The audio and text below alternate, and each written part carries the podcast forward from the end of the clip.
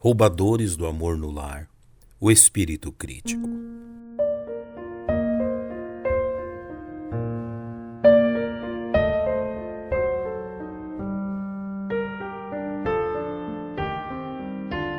Encontramos no 13º capítulo da primeira carta de Paulo aos Coríntios uma clara demonstração quanto ao que é e como se manifesta o verdadeiro amor de Deus, conforme nos é dito.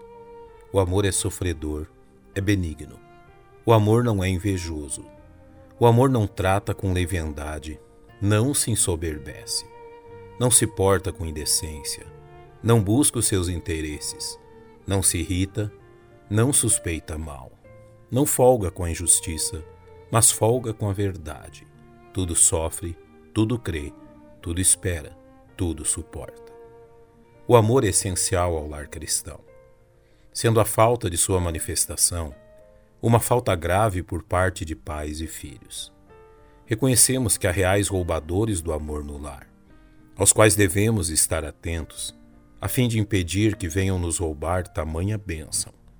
Um dos mais destacados roubadores do amor no lar é o espírito crítico, que por vezes permitimos que se manifeste em meio à nossa família e que pode ser percebido na tendência de julgarmos desfavoravelmente aqueles que amamos. Somos culpados deste pecado quando condenamos nosso cônjuge ou filhos por coisas em que não há evidência alguma de malícia ou maldade. Muitas vezes desprezando suas qualidades. Infelizmente, ao desprezarmos o amor devido à nossa família, acabamos por julgá-los severa e injustamente segundo nossos próprios padrões, sabendo que uma pessoa com tendência à crítica destrutiva faz seus julgamentos com base em suposições e não por aquilo que sabe ou presenciou. Julgar alguém com a intenção de castigá-lo se fundamenta em dois fatores muito claros. Primeiramente, na falta de evidências que confirme nossas suspeitas, como nos admoesta o sábio. O que responde antes de ouvir comete estultícia que é para vergonha sua. Quando um pai tem provas claras contra seu filho, deve condená-lo, mesmo com grande pesar. Porém, quando demonstramos prazer em pensar o pior sobre nossos filhos e cônjuge e em julgá-los, é porque estamos em falta com o verdadeiro espírito do amor. Observe o exemplo do sacerdote Eli, imaginando que a piedosa Ana estivesse embriagada quando na verdade estava ali uma mulher completamente sóbria, que agonizava em oração. Há sempre dois lados em toda a história, e sempre será sábio, seguro e amoroso ouvir os dois lados, sempre pensando o melhor das pessoas envolvidas e não o pior.